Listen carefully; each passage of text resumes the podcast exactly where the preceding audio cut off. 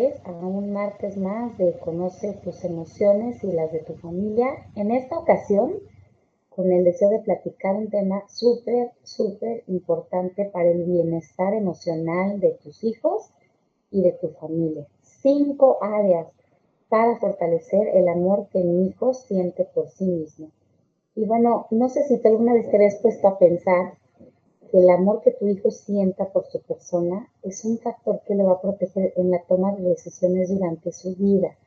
Un niño que se quiere a sí mismo tiene mucha más seguridad para poner límites y decir esto no es respetuoso que un niño que no se ama.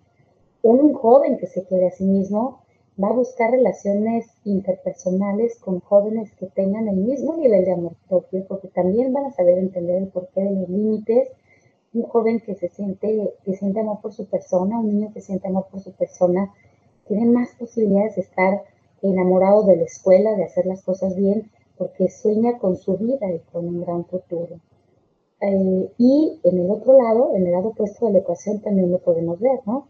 Cuando pensamos en problemas que viven nuestros jóvenes hoy en día, como los desórdenes alimenticios, podemos pensar y reflexionar de qué manera los desórdenes alimenticios son una falta de amor por tu cuerpo, una falta de amor por tu persona, un enojo no resuelto que se convierte muchas veces en, desagrado, ¿no? Podemos pensar también en jóvenes que tienen conductas autodestructivas, como puede ser el consumo de sustancias como el alcohol y las drogas, y todo esto se relaciona profundamente con la falta de amor por uno mismo. Las relaciones donde hay violencia, relaciones donde nos lastiman, siempre, siempre tiene que ver con la falta de amor propio.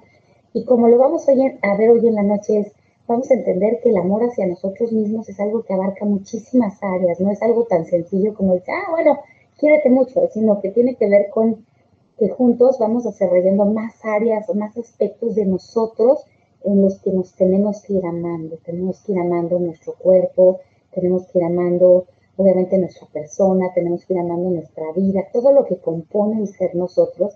Y por eso esta noche te quiero eh, invitar a conocer cinco áreas que tú como papá puedes trabajar en tu familia, en tu persona, por supuesto, para fortalecer el amor que tu está observando cuánto te quieres tú y a partir de eso él también aprende. cuando hablo de estas cinco áreas, no nada más hay que platicarlas con ellos, porque es importante platicarlas, sino que también nosotros tenemos que trabajarlas con nuestra persona para que ellos aprendan a partir del ejemplo. Así que antes de comenzar, te invito a reflexionar qué tienes que hacer como padre de familia o como maestro para invitar a los niños, para inspirar a los niños a amar a su persona, independientemente de que tú los quieras mucho. Yo siempre estoy hablando de qué importante es que los niños sientan que nosotros eh, hacemos un esfuerzo por llenar su tanque de amor, pero ojo, no queremos que los niños se vuelvan dependientes de que nosotros seamos los que estemos llenando ese tanque de amor, por decirlo así. Esa es una parte que nos toca, pero la parte más importante es cuando los enseñas a llenar también su propia necesidad de amarse a sí mismo. Así que vamos a empezar con estas cinco áreas que nos sirven para los niños, los adolescentes y los adultos. Y bueno, cuando una familia trabaja estas cinco áreas, vas a ver que también trabaja con mayor armonía. Así que bienvenidos a este live. Vamos a empezar con la primera, enseñarles a reconocer y celebrar sus dones y talentos. No sé si a ti te pasó, pero a veces me tocan papás aquí en mi consultorio que son muy pesimistas, que de alguna manera han desarrollado el hábito de ver todo lo negativo de su hijo y se les olvida enfocar su atención en lo positivo, ¿sí? Y eso hace que nuestros, que nuestros hijos, si nosotros nada más nos enfocamos en lo que no hacen bien, ellos van a empezar a ver a su persona como personas que no tienen cosas buenas. Entonces, es el caso del niño que no le va bien en la escuela, ¿no? Y entonces el papá está, pero es que mira, si le echas ganas y hicieras las cosas bien, pues el niño empieza a enfocar mucho su atención en, en, es que no me va bien en la escuela y por lo tanto no merezco ser amado ni aceptado. Aquí Puede ser que no le vaya bien en la escuela, algunos papás se molestan porque sus hijos no son buenos para tener amigos, porque son habilidades y dones con los que a veces nacemos y otros hay que irlos eh, desarrollando. Entonces, la primera perspectiva que te invito a tener clara si tú quieres que, tu hijo se quiera, una parte muy importante reconocer y celebrar sus dones y sus talentos. Y aquí te doy más cosas, tengo yo una lista como de 100 cualidades, estas cualidades te invito a tenerlas presentes, te puse 25, a lo mejor tu hijo no es bueno en la escuela, pero es un niño paciente, a lo mejor te molesta que tu hijo no es bueno para los deportes, pero es un niño tolerante, es un buen amigo, a lo mejor te molesta que tu hijo no es el mejor en matemáticas y ese era tu sueño, porque para ti es muy importante que sepa matemáticas, pero es un niño íntegro, empático. A lo mejor tu hijo no es el más responsable todavía en recoger su recámara, pero es un niño alegre y optimista y necesita saber de ti que también reconoces esos talentos. Eso no significa que no tenga áreas de oportunidad o áreas que mejorar. Pero cuando la pasamos mal, al reconocer las cualidades positivas de nuestra persona nos da esperanza para salir adelante. Entonces, aquí hay otras cualidades como tal pero esto de ser reservado le permite ser analítico o tal vez ante los conflictos con sus compañeros o con sus amigos.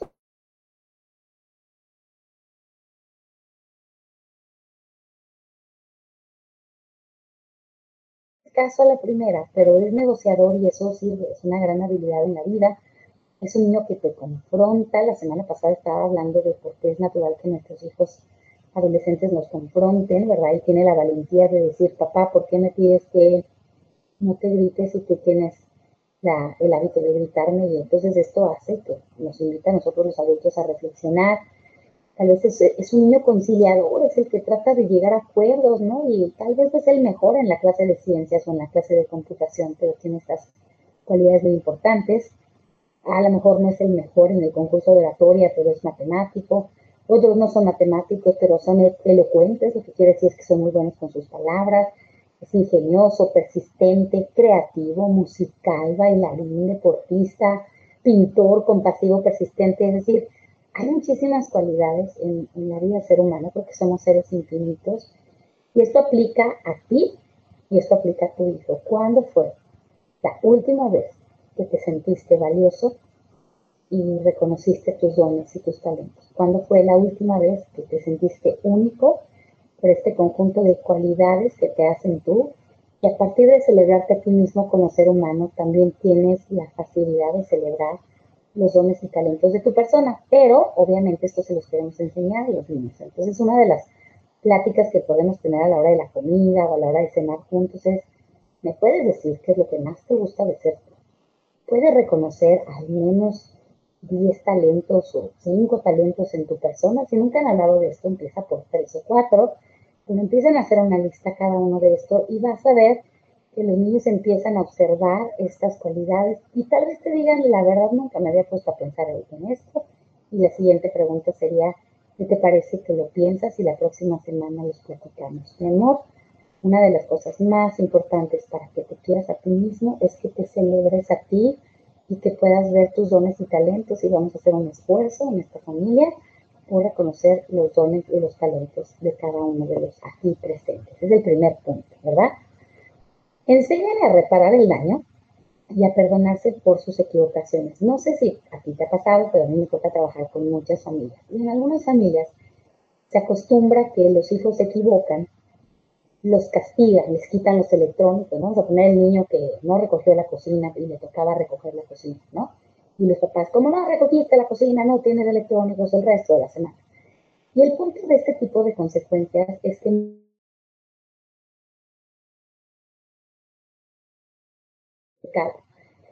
y entonces el niño recibe la consecuencia como diciendo, bueno, pues ya me castigaron, ya pagué mi penitencia, ya puedo recuperar mis electrónicos.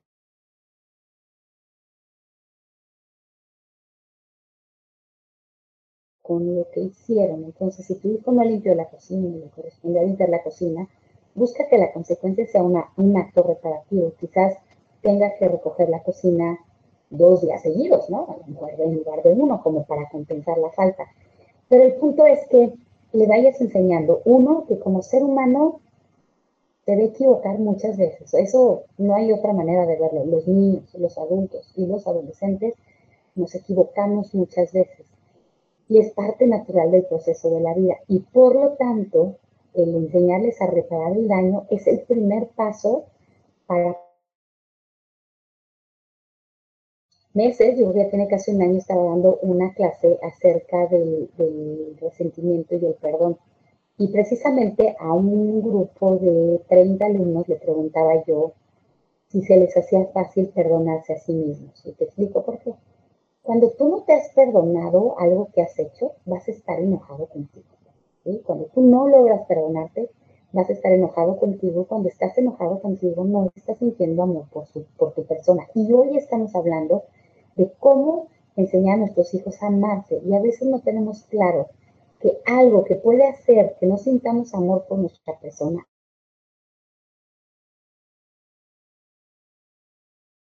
nosotros mismos. Entonces, este tema de enseñarles a reparar el daño y a perdonarse por sus equivocaciones empieza con lo primero. Aceptemos que como seres humanos somos una combinación aquí, aquí humano, traes tu costalito de pensamientos, tu costalito de eh, errores, tu costalito de emociones y por supuesto tu cuerpo físico, ¿no? Como que son ingredientes de todo ser humano. Tenemos un cuerpo, tenemos emociones, tenemos pensamientos y por supuesto venimos con un kit de equivocaciones porque parte de nuestro proceso de aprendizaje es eso. Y si nosotros cuando nuestros hijos se equivocan y somos demasiado duros, demasiado castigadores y no terminamos en un en el daño, muchas veces lo que se queda aprendido es una culpa tóxica. Yo siempre estoy explicando que la culpa sana es este sentimiento que tienes de, te causé un daño, permíteme repararlo, déjame ver cómo, cómo hago, enmiendo el problema, porque, porque quiero sentir paz interior. Si yo no sé reparar la equivocación, no voy a estar tranquila conmigo. Entonces, lo primero es enséñale a reparar el daño y después a perdonarse por sus equivocaciones. ¿Cómo sabes que ya te perdonaste? Porque te acuerdas del evento y sientes paz interior. Con frecuencia me toca ver adolescentes ya entre los 17 y los 18 y traen una ansiedad constante y la buscan saciar y tranquilizar a través del alcohol y la realidad es que tienen que detenerse a reconocer quizás todas las veces que han causado un daño y que sus papás no los han enseñado a reparar el daño y después a perdonarse por sus equivocaciones. Vamos a ir al número 3. Dice, enséñale a sentirse valioso y suficiente en todo momento. Hoy en día, eh, te digo con muchos jóvenes, algo que dicen ellos es que cada vez más las redes sociales pueden traer mensajes que nos hacen sentirse menos algunas estadísticas arrojan el dato de que en promedio, el adolescente promedio, se tarda dos minutos en conectarse a redes sociales y con todos los mensajes que les llegan y el sentimiento es no me siento suficiente, me siento menos que los demás. Entonces un punto importante y te invito a, a que tú lo reflexiones esta noche es si el día de hoy te has sentido suficiente en todo momento, si el día de hoy te has sentido valioso, en todo momento. Si el día de hoy, independientemente de que haya personas que tengan más éxito, más prosperidad, más cosas que tú veas como buenas, porque todo es relativo, además, tú sabes cómo sentirte suficiente, tú sabes cómo sentirte valioso sin depender de factores externos como bolsas de marca, como ropa de marca, como tener cosas eh, materiales. Si realmente en ti has trabajado esta sensación de soy suficiente, y me siento un ser humano valioso. Para mí, uno de los mejores ejemplos que me gusta utilizar con niños y adolescentes es el siguiente, porque sobre todo me tocan muchos adolescentes que se sienten menos y se están comparando con sus hermanos, con sus compañeros, con las redes sociales. Y entonces te invito a compartir este, este, este punto, ¿no? Enséñale un bebé recién nacido, la foto de un bebé recién nacido. Porque cuando a mí me dicen que se sienten menos, me dicen, es que mis amigos tocan un instrumento y yo no sé hacer nada. Es que tengo un amigo que es deportista y yo no soy bueno para los deportes. Es que tengo una amiga que es buena en las clases de matemáticas y yo no soy buena. Entonces, por este tipo de comparaciones a veces empieza la sensación de sentirse menos. Y por eso empiezo con la foto de un recién nacido. Les digo, observa ese bebito que está ahí. Ese bebito no sabe matemáticas, no sabe computación, no sabe recoger su cuarto, ni siquiera sabe recogerla, levantar su cabecita. Y sin importar que no haga todas esas cosas, la mamá le está tomando y le está dando muchísimo cariño. Y aunque el bebé no hace nada, es un ser humano valioso. Es un punto muy importante para poder amarte a ti mismo.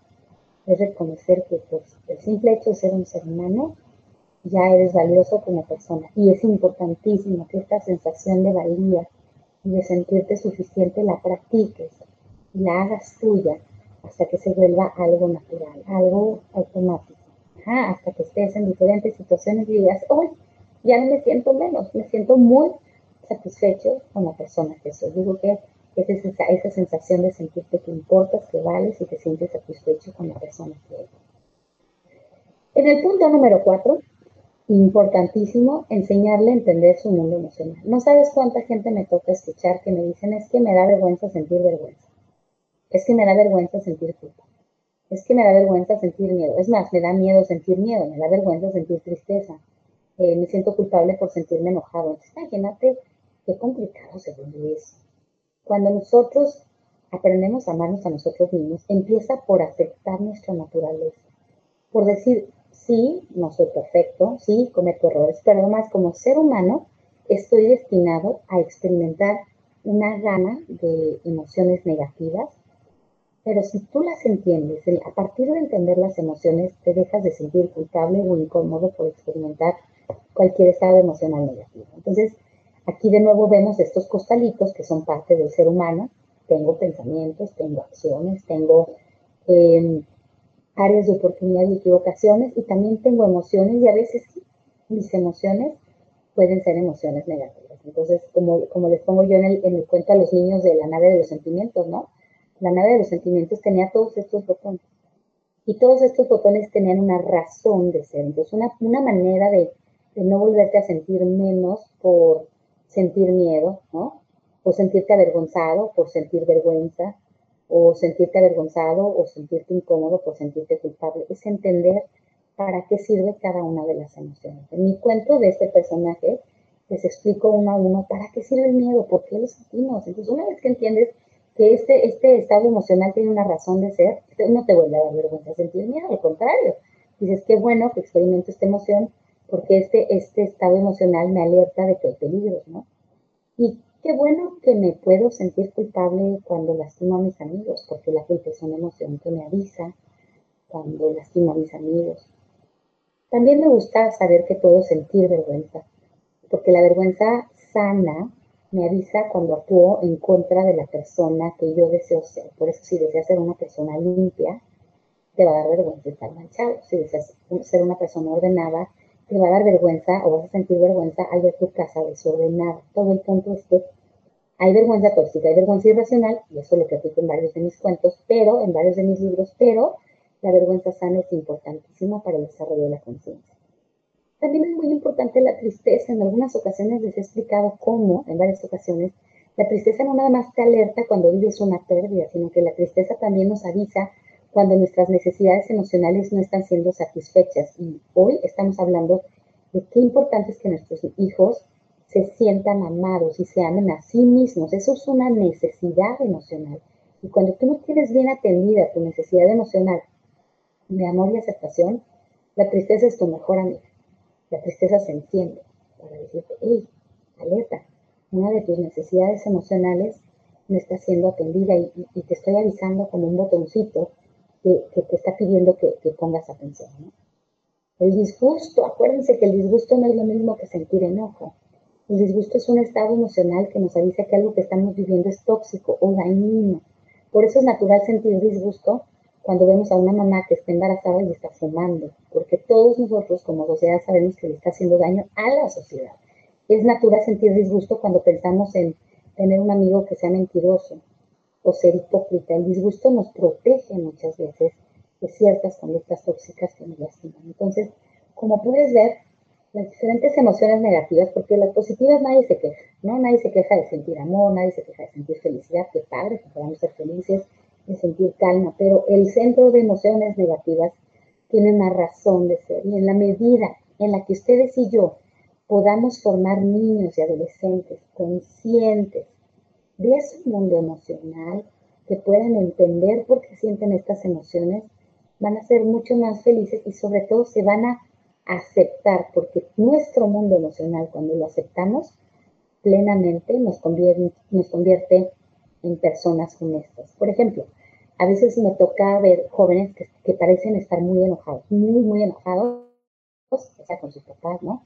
Y de repente, detrás de su enojo, porque este botón tiene esta cualidad, puede esconder estas otras emociones, me doy cuenta que en el fondo se sienten culpables. Y se sienten culpables porque nunca han hablado de lo que ellos saben que han hecho mal, porque nunca han, se han detenido a reparar el daño. Y tú no vas a poder apagar tus sentimientos de culpa si no te detienes a reparar el daño. Por eso la gente que tiene toda la vida sintiéndose culpable, que no ha ofrecido disculpas, que no ha, que no ha reparado el daño, no se puede dormir, no puede descansar, porque la culpa no se apaga por ignorarla. La culpa no se apaga solo porque te enojas o te pones defensivo cuando alguien señala tu error. Eso es como, como una máscara, ¿sí?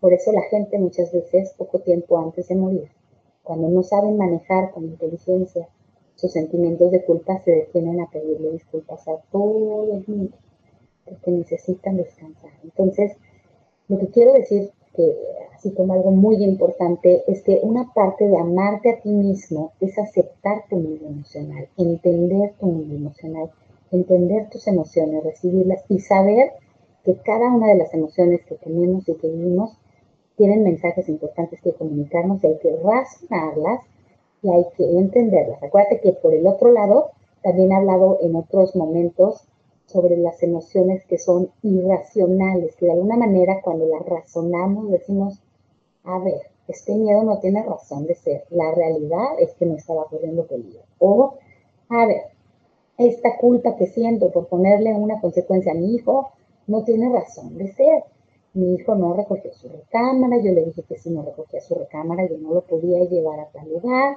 entonces lo que corresponde es que recoja su recámara y que no su consecuencia. Por lo tanto, esta culpa que siento es una culpa irracional. Entonces, toda esta parte de entender las emociones no saben cómo nos hace fluir con nosotros, estar tranquilos en nuestra propia esencia como seres humanos y sobre todo crecer a través de ellas, ¿no? Y en el punto número 5, importantísimo, es enseñarles a nuestros hijos que no están aquí por casualidad. Empecé con el punto número uno, donde te decía que era importante reconocer sus dones y sus talentos. Y quiero que sepas que mientras más conozco seres humanos, más entiendo que los dones y los talentos con los que llegamos a este mundo tienen una razón de ser, tienen un propósito. Entonces, qué importante es, uno, contactarlos con estos dones y talentos y dos, enseñarles cómo estos dones y talentos tienen un propósito, no nada más para ellos, para que ellos gocen la vida, para que ellos disfruten la vida, sino también para servir a los demás. Cuando somos personas que descubrimos nuestros talentos y nuestros talentos ayudan a los demás, nos sentimos plenos, nos sentimos autorrealizados. Y uno de los sentimientos más, más importantes del amor, precisamente, es la capacidad de sentirnos realizados. Te recuerdo el amor es como, imagínate un abanico cerrado, ¿sí? Que, representa el amor, pero tú abres este, este abanico y se abre como en diferentes pestañitas, ¿no? Como los abanicos, así. Y, y, lo padre del amor es que es un abanico de muchísimas, muchísimos sentimientos. Por ejemplo, el amor nos puede hacer sentir orgullosos. Entonces, una manera de amarnos es sentir orgullo por nuestra persona. Eh, el amor nos puede hacer sentir cariño y afecto, y cuando tú sientes afecto por tu persona es una manera de amarte. El amor puede hacer sentir aprecio y valoración cuando dices, ¿cómo valoro esto? Es otra experiencia del amor. El amor nos puede hacer sentir conectados y cuando tú conectas con tus emociones, con tu corazón, con tu persona y con otras personas, es otra manera de amarte a ti mismo. El amor se puede sentir a través de un sentimiento muy bonito que es aceptación, ¿así? Ok, no soy perfecto, pero a partir de hoy me voy a permitir aceptarme. El amor se puede sentir a través de la comprensión. ¿Te ha pasado alguna vez que te sientes comprendido por un amigo y dices, ¿cómo amo a este amigo? Ahora imagínate que le echamos las mismas ganas para sentir comprensión por nosotros y a partir de eso nos sentimos conectados con esta persona. El amor se puede sentir a través de sentir pasión por algo, por tu vida, por las cosas que te gustan, por las cosas que disfrutas, el amor nos puede hacer sentir seguros confiados, reconocidos, respetados, atendidos, protegidos, pacientes, interesados, acompañados, inspirados, valiosos, importantes, alegres, agradecidos y generosos. Hay más sentimientos, pero hoy quiero invitarte a, que no le dejes estos temas al departamento de psicología de la escuela, ¿verdad? Te invito a enseñar a tus hijos a volver una prioridad el que se amen a sí mismos y que estos cinco puntos que consisten en enseñarles a reconocer su valor como persona, por ahí empezamos, vamos resumiendo, ¿no? Sus dones y sus talentos, y vimos muchísimos. Dos, enseñarles a reparar el daño cuando se equivoquen y a perdonarse a sí mismos para que no guarden estos eh, errores y estas equivocaciones por el resto de su vida y terminen enojados con su persona. Enséñale a sentirte suficiente y valioso independientemente de si hace las cosas bien o mal. Enséñale también a entender su mundo emocional, muy importante, y entender el porqué sus emociones para aceptarse plenamente. Y por supuesto, enséñale a buscar lo que le da sentido y propósito a, su vida. Y te recuerdo que mucho más de lo que aprenden a través de nuestras palabras, ellos aprenden a través de nuestro ejemplo. Así que si queremos enseñarles esta parte, no olvides participar tú mismo en estos cinco puntos para que esta semana crezca el amor que sientes por tu persona y a través del ejemplo también puedas compartir esta información con tus niños y tus adolescentes. Te recuerdo que este, te gustan las redes sociales de diferentes colores y sabores, ahí está el Facebook, ahí está Insta, ahí está YouTube, ahí está Spotify. Acabamos de abrir el canal de, TikTok también para que tengamos estas pequeñas cápsulas informativas y te deseo de todo, todo corazón que esta información sea de bendición para ti y para tu familia. Hoy no veo preguntas, así que bueno, si crees que esto le puede ayudar a un amigo, no te olvides de compartir esta información en la medida en la que podamos formar jóvenes y niños que sientan un profundo y real amor y aceptación por quienes son. Vamos a acabar con los problemas de adicciones y los problemas emocionales que estamos viviendo en nuestros días. Recuerda, yo creo que una de las enseñanzas más grandes que le puede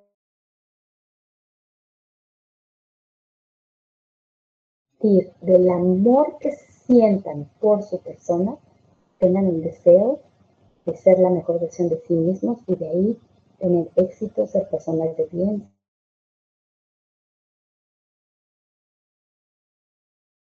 Negrete y caso, muchas gracias por estar aquí. Este, Jessica, mucho gusto en verte por aquí. Y bueno, gracias a todos los que se conectan como siempre, que pasen muy, muy bonita noche y nos vemos el próximo martes. Gracias como siempre por las sugerencias de los temas que nos piden. Hasta pronto, nos vemos la próxima semana.